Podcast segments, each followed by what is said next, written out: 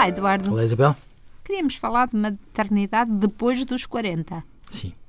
Tarda nada, estamos como. Qual é que era aquela personagem do Antigo Testamento que teve um filho aos 100? A Sara. Em 2017 foram 1921 as crianças que nasceram em Portugal.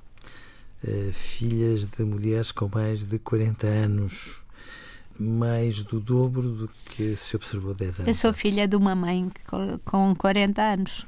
Eu também. E o meu irmão, três anos depois, também. Não eram, eram os primeiros filhos. Pois é isso que faz a diferença, não é? Pois. Faz a diferença por todos os motivos.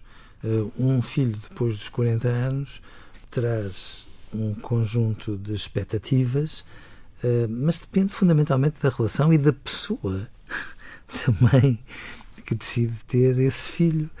Depende da forma como se chega à gravidez.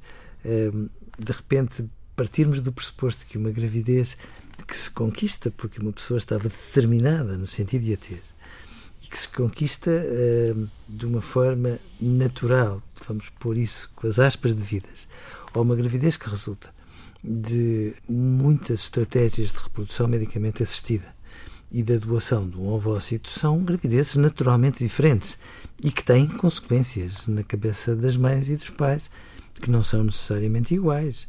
Eh, uma gravidez que resulta de uma família reconstruída, eh, uma assunção de uma relação que, entretanto, se teve e se levou por diante e se entende que se pode um, aprofundar com uma gravidez ou uma gravidez acidental por produção independente, como se diz, são coisas muito diferentes. São todos portanto, casos muito diferentes, até porque o mesmo se diz depois da paternidade, depois dos 40, não é? É evidente.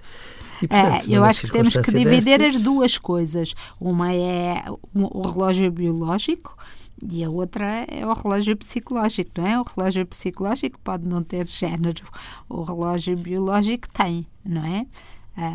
Mas a, verdade, e também, como diz, cada caso é um caso, não é? E todos estes bebés têm essa grande sorte de, de serem muito desejados. E isso, à partida, é logo, é logo um boost para começarem, para começarem bem.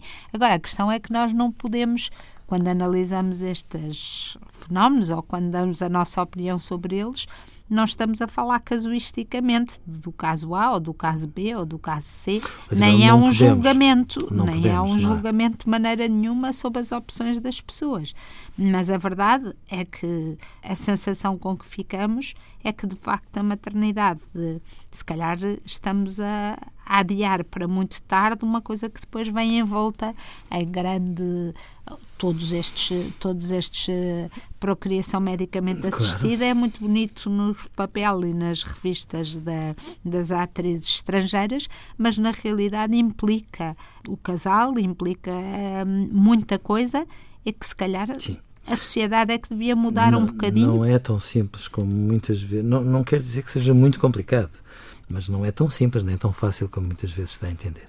Sendo certo que quando se é mãe depois dos 40, eh, quando se é pai não é muito diferente, eh, nem sempre isso significa que as pessoas, tendo mais experiência de vida, têm mais capacidade para serem melhores pais. Nem sempre é assim.